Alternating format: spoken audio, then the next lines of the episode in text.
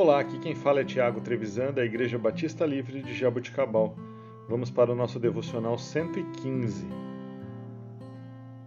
Texto de hoje, Mateus, capítulo 7, versículo 7. Peçam e lhes será dado.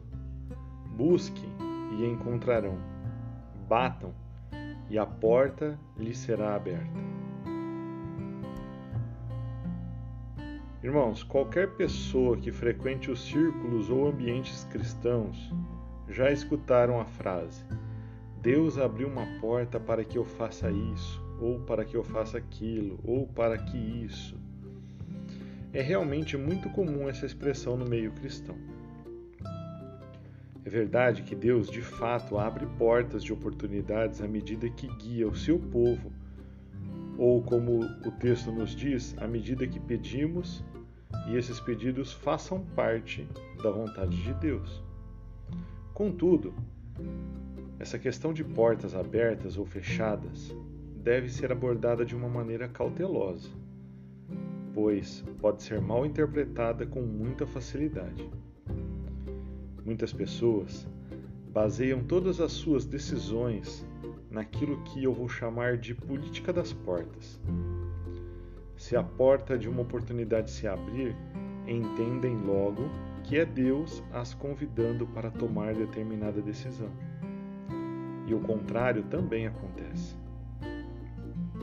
Porém, muitas vezes, as oportunidades são decorrentes de nossas próprias escolhas, e tais oportunidades, ou não, são uma pressuposição incorreta de que o Senhor está permitindo ou não determinada situação. Um exemplo: suponhamos que surge uma oportunidade profissional irrecusável, porém que vai contra os princípios morais do, do cristianismo. Pessoas que se guiam pela política das portas podem inferir essa oportunidade ao próprio Deus. Que quero dizer é que se nossas tomadas de decisões fossem simplesmente com relação à política das portas, bastaria nos tornarmos observadores de portas, oportunidades, e não haveria necessidade de um relacionamento mais íntimo com o próprio Deus.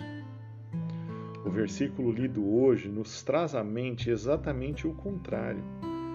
É do nosso relacionamento insistente com o Senhor que o Senhor ouvirá e abrirá, abrirá portas.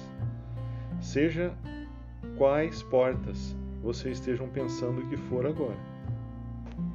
Em alguns momentos sentimos Deus falando em nosso coração através de Sua palavra para seguirmos em diferente caminho daquilo que realmente gostaríamos. E aí fica a pergunta: qual caminho vamos seguir?